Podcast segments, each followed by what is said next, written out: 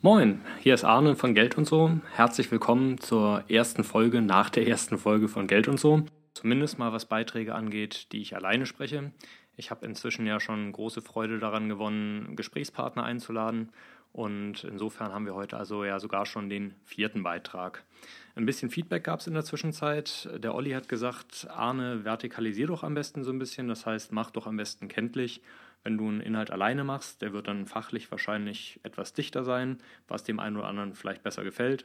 Und mach doch gerne auch kenntlich, wenn du einen Gast dabei hast, weil es vielleicht ja für beides irgendwie Leute gibt, die nur das eine oder das andere interessiert. Das äh, kann ich also voll gerne machen. Dann gab es Feedback von Anja, die hat gesagt, ja, total cool, ähm, ganz sympathisch mal so ein bisschen weniger Einstecktuch und Krawatte zu Versicherung und Geldanlage was zu hören. Am Ende des Tages interessiert mich aber eigentlich ja nur, was ich da jetzt eigentlich machen soll. Das wird dem einen oder anderen von euch vielleicht so gehen. Nur eine Lösung dafür habe ich leider Gottes nicht, weil ich das ja auch beruflich mache und für Empfehlungen, die ich gebe, da hafte. Und wenn ich jetzt anfange in einem Podcast, der ich weiß gar nicht wen alles erreicht, äh, konkrete Empfehlungen zu geben, dann verlieren die zum einen einfach irgendwann die Aktualität und zum anderen könnte es halt einfach sein, dass so eine Empfehlung für ganz viele von euch passt und euch das viel Aufwand spart, euch da irgendwas selbst rauszusuchen. Es wird aber vielleicht auch die ein, zwei Leute geben, für die das nicht passt und ja, da würde ich halt einfach äh, Ärgernis äh, gerne vermeiden und äh, dafür gibt es ja inzwischen auch geldundso.com online. Das heißt, abgesehen davon, dass ihr herzlich eingeladen seid, das Ding zu abonnieren bei iTunes, könnt ihr auch einfach auf die Seite gehen. Da gibt es ein Kontaktformular und könnt mich da anschreiben, wenn ihr weitere Fragen habt. Und dann schauen wir einfach weiter. Ich freue mich total, dass es weitergeht und ähm, ja, kann vermelden, der Sommer hat so langsam ein Ende. Der Regen in Hamburg wird wieder kälter. Das heißt, es muss also so langsam auf den Herbst zugehen, der in Gülden auch ganz schön ist. Von einem schönen und romanhaft viel beschriebenen vielleicht zu was anderem, zum Thema Versicherung. Warum eigentlich überhaupt Versicherungen und später dann am Beispiel private Haftpflichtversicherung. Die klingen auch schon immer alle so sexy, diese Versicherungsdinger. Im Grunde also eine sehr romanhafte Geschichte, diese Versicherung, denn es ging mal los mit einer für alle, alle für einen. Zumindest der Alle für einen Teil ist richtig, denn die erste Versicherung, die es irgendwann mal gab, die hieß damals noch nicht so. Das waren Begräbnisvereine in der Antike, also in Griechenland, in Ägypten aber auch vor allem, wo Beerdigungen ja ganz wichtig waren und die Leute sich das eine Menge haben kosten lassen, sich schön bestatten zu lassen. Und wenn jemand jetzt vorzeitig verstorben ist und gar nicht so viel Geld zusammensparen konnte, dass es für die Beerdigung gereicht hat, die er sich so vorgestellt hat, gab es also die Möglichkeit, gemeinsam in eine Kasse einzuzahlen. Und wenn sowas dann passiert ist, wurde aus dieser gemeinsamen Kasse dann die Beerdigung von diesem einen Verstorbenen bezahlt. Irgendwie also eine ganz romantische Sache, wie ich finde. Zumal wir ja vielleicht aus dem Deutschunterricht alle noch wissen, dass Tod und Liebe und Erotik irgendwie relativ nah beieinander sind. Da gibt es ja diese Motive von Eros und Thanatos. Und mit was ähnlich Romanhaftem ging es dann auch weiter. Nach den Begräbnisvereinen gab es dann erstmal Seefahrtversicherungen, das heißt, äh, so ein bisschen Störtebeker war auch mit dabei. Und die Idee von Versicherungen ist eigentlich bis heute die gleiche geblieben. Viele Leute legen zusammen, weil es ein Risiko gibt, was vielleicht eintritt, vielleicht aber auch nicht. Und wenn es denn dann passiert, ist aus gemeinsamer Tasche genug Geld da, um den Schaden irgendwie zu begleichen. Insbesondere in Deutschland hat das aber ziemliche Auswüchse angenommen. Das heißt, die Deutschen sind zugleich über- und unterversichert. Klingt komisch, ist auch so. Dazu gleich im Detail noch mehr. Vorab eine ganz wichtige Information. Wie gesagt, es kann mal sein, dass die Eintrittswahrscheinlichkeit von einem Risiko sehr, sehr gering ist.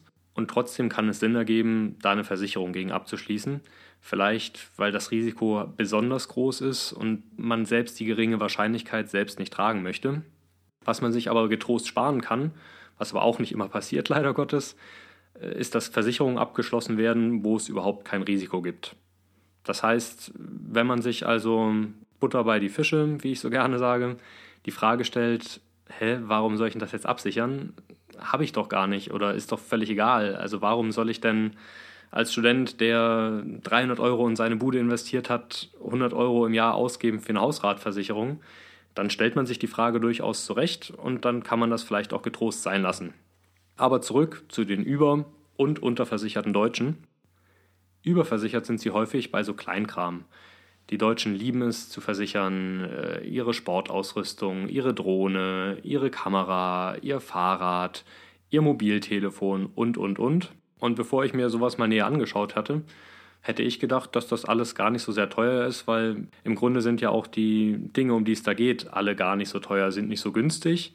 Ich bin dann ja nur immer so ketzerisch und rechne mir einfach mal durch, wie lange muss ich denn da versichert sein, bis ich mir das, was ich da versichere, komplett neu kaufen könnte. Und da kommt man dann auf Zeiträume, die nicht besonders fair sind aus Versichertensicht. Das heißt, Versicherer sind da verhältnismäßig schlau, wissen, dass Leute sich da für ihr Hobby tolle Sachen kaufen, die ihnen am Herzen liegen und wo sie dann eben auch bereit sind, eine ganze Menge Geld auf den Tisch zu legen, damit ihnen der Schaden bezahlt wird, wenn mit diesem Gegenstand was passiert. Das muss man sich natürlich im Einzelfall immer überlegen. Ich kann mir aber gut vorstellen, dass es im einen oder anderen Fall vielleicht schlauer ist, einfach das Geld, was der Versicherer von einem haben möchte, irgendwie auf ein Tagesgeldkonto, auf ein Depot zu legen und da anzusparen. Wenn nichts passiert, hat man das Geld trotzdem und wenn was passiert, hat man das Geld ja dann trotzdem relativ schnell beisammen, muss man sich aber im Einzelfall durchrechnen. Unterversichert sind die Deutschen bei den großen wichtigen Versicherungen, beispielsweise Altersvorsorge und Berufsunfähigkeitsversicherungen. Kann ich auch gut nachvollziehen, denn das sind jetzt nun mal beides Sachen, die deutlich weniger Spaß machen. Also die Altersvorsorge ist für junge Leute immer wahnsinnig weit weg und da kann man natürlich erstmal eine ganze Weile auf Lücke setzen und sagen, ach, bis dahin wird schon irgendwie, wer weiß, wie oft ich bis dahin noch im Lotto gewinne und wie oft ich reich heirate und mich scheiden lasse und den Scheidungsprozess gewinne oder wie viel sensationelle Startup-Ideen ich noch haben werde mit einem total tollen Exit und ähm, vielleicht muss ich mir für den Rest meines Lebens um Geld sowieso nie wieder Gedanken machen. Und Berufsunfähigkeitsversicherung ist eigentlich noch viel blöder, weil man sich da ja damit auseinandersetzen muss, wo Geld herkommt, wenn man so krank ist, dass man dafür nicht mehr arbeiten kann oder zumindest eingeschränkt nur noch arbeiten kann. Und das ist nun ein Szenario, was viel, viel weniger Spaß macht, als sich mit seinem Surfbrett oder seiner Digitalkamera zu beschäftigen. Insofern ist das ein Missstand, ist aber vollkommen menschlich und nachvollziehbar, dass das so ist. Und ein Paradebeispiel der Versicherung ist nun aber, und auch da sind manche deutsche Leiter unterversichert, es haben nämlich nur 60 Prozent aller Deutschen sowas, ist die private Haftpflichtversicherung. Das Ding ist deswegen so wichtig, weil das Risiko, was einem das Ding abnimmt, relativ groß ist, wenn auch die Wahrscheinlichkeit gering ist, dass es passiert. Zugleich ist der Preis relativ klein. In Hamburg haben wir hier von 12 Minutes Me den sogenannten Startup Slam und da zum Beispiel bei der letzten Ausgabe im März der Stefan Herbst von Haftpflichthelden einen wahnsinnig begeisterten Pitch gehalten über Haftpflichtversicherungen. Er hat also ein Startup, ein Insurtech aufgebaut, wo es darum geht, möglichst viele Deutsche mit einer möglichst einfachen Haftpflichtversicherung äh, zu versorgen. Und mir war gar nicht klar, dass man über das Thema Haftpflichtversicherung so begeistert sprechen kann. Er sagte aber, ja, das ist halt eine Versicherung, mit der hat jeder irgendwann schon mal zu tun gehabt weil irgendwann macht man halt mal was kaputt und muss das ersetzen. Und es ist die Versicherung, wo man für am wenigsten Geld das größte Risiko abgesichert bekommt. Und in der Tat, die Dinger sind ja nicht teuer. Also das geht irgendwo so als Single bei vielleicht 50 Euro im Jahr los. Wenn man äh, sich da als Familie versichert, dann sind das vielleicht 70, 80 Euro. Und dafür bekommt man dann aber Versicherungssummen von 50 Millionen Euro, die in aller Offenheit manchmal schon so ein bisschen an Versicherungspornografie äh, grenzen. Denn so riesig hohe Schäden, dass das jetzt die 10 Millionen übertreffen würde, sind zumindest mir gar nicht bekannt. Vielleicht habt ihr da ja aber irgendwas, was euch irgendwie mal untergekommen ist, was ihr gelesen habt, was ihr gehört habt. Oder vielleicht seid ihr einfach nur sehr kreativ und kostensensibel und wisst, ja, aber wenn das und das passieren würde, dann wäre das ja so und so teuer. Würde mich total freuen, äh, das dann zu hören damit ich äh, mir da vielleicht ein etwas vollständigeres Bild machen kann. Warum brauchen wir jetzt äh, diese Haftpflichtversicherung und warum ist das Risiko so groß? Hat letzten Endes zu tun mit dem bürgerlichen Gesetzbuch, Paragraph 823.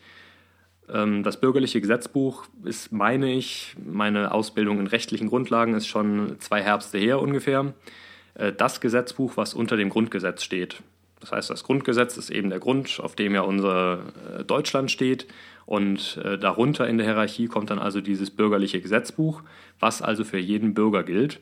Und da steht also drin, dass wann immer man jemand anderen schädigt, und das ist jetzt egal, ob man dem wehtut oder dem irgendwas kaputt macht oder dem das Vermögen zerstört, muss man dafür aufkommen. Und weil insbesondere Schmerzensgeld, aber auch die ein oder anderen Besitztümer eben sehr, sehr teuer werden können und man das gar nicht böse und ernst gemeint haben muss mit dem Kaputtmachen, kann es ja einfach blöd laufen im Leben. Und für den Fall, dass das passiert, ist also diese private Haftpflichtversicherung da, wobei sich Pflicht nicht darauf bezieht, dass die jeder haben muss, sondern die Pflicht bezieht sich also darauf, dass man verpflichtet ist, den Schaden zu ersetzen, wenn man ihn denn angestellt hat. Man kann sich da jetzt natürlich wunderbar in irgendwelche Bedingungsvergleiche schmeißen und kann auf äh, x Kriterien hinweisen, die mehr und weniger wichtig sind. Das würde ich uns allen zusammen jetzt wahnsinnig gerne ersparen. Spannend zu wissen ist vielleicht noch, was sich hinter dieser sogenannten Forderungsausfalldeckung verbirgt. Äh, da wird immer mal wieder geworben und es ist wieder ein fürchterliches Wort mehr aus der Versicherungswirtschaft, äh, mit dem man erstmal intuitiv wenig anfangen kann. Das meint, dass es ja sein könnte, dass jemand anders mir wehtut oder mir was kaputt macht. Jetzt weiß ich ja, ah, bürgerliches Gesetzbuch, der ist verpflichtet, mir den Schaden zu ersetzen. Wenn dessen Taschen jetzt nur relativ leer sind, dann kann ich die Ansprüche lange haben, greifen nackten Mann in die Tasche. Und es gibt also ja, wie gesagt, diese 40 Prozent von Deutschen, die gar keine Haftpflichtversicherung haben. In dem Fall würde jetzt eine Haftpflichtversicherung mit Forderungsausfalldeckung, die ich selbst habe, mir den Schaden ersetzen und würde sich das dann von dem Schädiger wiederholen. Das ist für den wahrscheinlich denkbar unangenehm, kann ich so oder so aber ja nicht ändern und zumindest ist damit sichergestellt, dass ich den Schaden ersetzt bekomme. Ansonsten ist man sicher gut beraten, wenn man mindestens mal 10 Millionen Schadensumme absichert, weil ich nämlich gelesen habe von einem Schadenfall, der tatsächlich 8,2 Millionen Euro teuer war. Äh, was ist passiert? Ein kleines Kind, das also mit im Haftpflichtvertrag der Eltern abgesichert war, ist äh, mit dem Fahrrad aus einer Kleingartenkolonie gefahren, hat zu wenig links und rechts geguckt und dabei ist dann ein anderer Fahrradfahrer über das Kind gestürzt, hat sich Wirbel gebrochen, war querschnittsgelähmt und die Schadensumme hat sich dann am Ende also tatsächlich auf 8,2 Millionen belaufen. Im Wesentlichen waren das Kosten für die Pflege von diesem Querschnittsgelähmten von um und bei 20.000 Euro im Monat. Und ist aber also ein klassisches Beispiel von habe ich nicht gewollt, ist blöd gelaufen, könnte jedem Elternteil theoretisch passieren. Die Wahrscheinlichkeit ist sehr gering. Nur wenn es passiert, ist man heilfroh, wenn man die 70 Euro im Jahr dafür ausgegeben hat. Apropos Eltern. Da gibt es ja immer wieder dieses Elternhaften für ihre Kinder. Das ist ein netter Versuch, ist aber gar nicht so. Widerspricht sich jetzt vielleicht so ein bisschen, weil ihr werdet mitgekriegt haben, als Familienvertrag kann man da also diese Kinder mit absichern. Und warum in aller Welt sollte man das denn tun? wenn Kinder gar nicht haftbar gemacht werden können oder ihre Eltern. Es ist natürlich sinnvoll, dass Kinder damit eingeschlossen sind. Nur ist es ja so, dass es gesetzlich den Begriff der Deliktfähigkeit gibt und alle Kinder, die unter sieben Jahre alt sind, sind per Gesetz nicht deliktfähig. Das heißt, selbst wenn die vorsätzlich oder fahrlässig irgendwas kaputt machen, müssen die den Schaden nicht ersetzen, weil man davon ausgeht, dass die Folgen ihres Handelns gar nicht vollumfänglich absehen konnten und dementsprechend auch den Schaden nicht ersetzen müssen. In dem Fall würde man dann natürlich immer auf die Eltern zugehen und würden sagen, ja, äh, euer Kind hat da. Die Eltern haben aber dann einfach nur die Pflicht, ihre Aufsichtspflicht nicht zu verletzen. Und das heißt eben nicht, dass ich bei einem Kind, das sechseinhalb Jahre alt ist, die ganze Zeit händchenhaltend nebenher laufen muss, sondern natürlich läuft so ein Kind mit sechseinhalb Jahren auch mal alleine durch die Gegend und natürlich reichen auch kurze Momente manchmal aus, um großen Schaden anzurichten. Und das sind dann natürlich Sachen, die im Einzelfall wieder vor Gericht landen Pauschal ist aber auf jeden Fall nicht richtig, dass Eltern immer für ihre Kinder haften. Und es kann sogar sein, dass man einen Familienhaftpflichtvertrag abgeschlossen hat, der den Schaden dann nachher nicht bezahlt, wenn das Kind den angerichtet hat, weil die Eltern ihre Aufsichtspflicht nicht verletzt haben, das Kind unter sieben Jahre alt war. Und das ist für den Geschädigten dann natürlich hochgradig ärgerlich, widerspricht aber eben der Aussage, dass Eltern für ihre Kinder haften. Mensch, wir kommen heute von einem passenden ins andere. Äh, vom romanhaften Wetter zu romanhaften Versicherungen und äh, von Risiken zu Absicherungen und zu Kindern und zu Schäden und zur privaten Haftpflichtversicherung soll es das auch gewesen sein. Die heißt übrigens deswegen private Haftpflichtversicherung, weil es noch ganz viele andere gibt. Also wer von euch äh, Tiere besitzt, der wird vielleicht die äh, Tierhalterhaftpflichtversicherung kennen. Das macht man häufig bei Hunden oder bei Pferden. Äh, wer fliegt oder Bootskapitän ist, wird sowas vielleicht haben. Wer Häuslebesitzer ist, wird sowas vielleicht haben. Und ganz, ganz viele von euch werden die Kfz-Haftpflichtversicherung haben, weil die private Haftpflichtversicherung eben nur dafür da ist, dass ich als Privatperson ohne Fahrzeug um mich rum irgendwas kaputt mache. Und die Kfz-Haftpflichtversicherung ist interessanterweise ja dann tatsächlich eine Pflichtversicherung, Ergibt aber auch Sinn, weil man natürlich mit so einem Fahrzeug um sich rum viel mehr kaputt machen kann, als wenn man da nicht drin sitzt. Wie üblich möchte ich aber noch kurz berichten, was sonst noch so war. Und wie geil übrigens, dass ich inzwischen schon wie üblich sagen kann. Wenn ihr nach so einer privaten Haftpflichtversicherung recherchiert, dann macht ihr das vielleicht in diesem Wahnsinns-Internet. Geiles Ding. Da gibt es ja verschiedene Vergleichsrechner. Die tun immer so, als wären die total unabhängig und total nett, weil die einfach nur aufbereiten, was der Markt so hergibt. Wer das verfolgt, weiß inzwischen auch, dass die so nett gar nicht sind. Also die schaffen natürlich eine gewisse Transparenz. Ich finde die Dinger auch erstmal ganz gut. Es ist aber am Ende des Tages so, dass die von den Versicherern, die da gelistet sind, bezahlt werden, wenn da Versicherungen abgeschlossen werden. Und so kommt es dann also, dass da eben nicht alle Versicherer drin sind, weil gar nicht alle Lust haben, das Geld dafür auszugeben. Es kann sein, dass man sich da irgendwelche Testplätze sogar kaufen kann als Versicherer und dadurch dann weit oben steht. Also ihr kennt das vielleicht ähnlich wie bei eBay Kleinanzeigen, da kann man sich ja auch so eine gehighlightete Anzeige kaufen, die möglichst weit oben erscheint. Das heißt nicht, dass es das beste Angebot für den Käufer sein muss. Und überhaupt wurde denen eben zur Last gelegt, dass sie so ein bisschen vergessen haben, den äh, Recherchierenden zu erzählen, dass sie ja Geld dafür bekommen, wenn Versicherungen abgeschlossen werden, die über ihre Plattform da gefunden wurden. Und wenn das gute Versicherungen sind, dann hätte ich damit überhaupt kein Problem. Ich würde das nur trotzdem ganz gerne wissen, als jemand, der darüber was abschließt. Abgesehen von Gerichtsprozessen, die es deswegen so gab, zwischen äh, Interessenvertretern der Versicherungswirtschaft und diesen Vergleichsportalen, die jetzt schon wieder kalter Kaffee sind, ist, was sonst noch so war, dass äh, ihr einen der üblichen Verdächtigen da zukünftig nicht mehr finden werdet, die Hook Coburg nämlich, respektive ihren äh, Online-Versicherer, die Hook 24. Die hat nämlich jetzt beschlossen, dass ihr das zu teuer ist, dass sie keine Lust mehr haben, da gelistet zu sein weil sie einfach zu viel Geld an dieses Vergleichsportal bezahlen müssen und haben dann einfach nochmal in der Breite die Kritik dieser Interessenvertreter der Versicherungswirtschaft mitzitiert und haben gesagt, ja, also da wird ja so getan, als wäre da breite Übersicht und Transparenz und das ist ja gar nicht, das ist ja gar nicht vollständig. Dann gibt es da manchmal irgendwelche Sondertarife, die über eingeschränkte Leistung haben, was aber der Verbraucher erstmal gar nicht sieht und die haben jetzt da keine Lust äh, drauf und sagen, sie wollen sich das Geld sparen und wollen es lieber an den Endkunden weitergeben. Wenn sie das dann tatsächlich machen, dann ist es für alle Beteiligten vielleicht sogar ein Gewinn. Abgesehen davon, dass man als Verbraucher dann vielleicht zweimal rechnen muss, einmal den Vergleichsrechner und einmal äh, direkt bei der Hook einmal durchrechnen, wenn man nicht sowieso einen Berater hat, mit dem man das macht. Die haben ja dann häufig irgendwie nochmal andere Rechner, die auch Geld kosten. Das Geld dann aber eben nicht bekommen für den Abschluss, sondern für die Nutzung durch den Berater. Insofern ist die Auswahl da vielleicht nochmal etwas unverblümter. Und unterm Strich muss ich sagen, finde ich total cool. Also lang lebe die Digitalisierung, weil unabhängig davon jetzt, wie gut diese Vergleichsportale wirklich sind und wie unabhängig die sind und ob die Geld bekommen oder kein Geld bekommen, ist das doch völlig egal, was sie auf jeden Fall mal geleistet haben. Ist ja das eine Riesenleiste von verschiedenen Versicherern mit ihren Angeboten neben, neben oder untereinander stehen und man als Verbraucher jetzt die Möglichkeit hat, zumindest mal so ein bisschen zu vergleichen und ein Gefühl zu bekommen für einen fairen Preis. Weil was vorher der Fall war, war, dass ich vielleicht zum Versicherungsvertreter um die Ecke gegangen bin.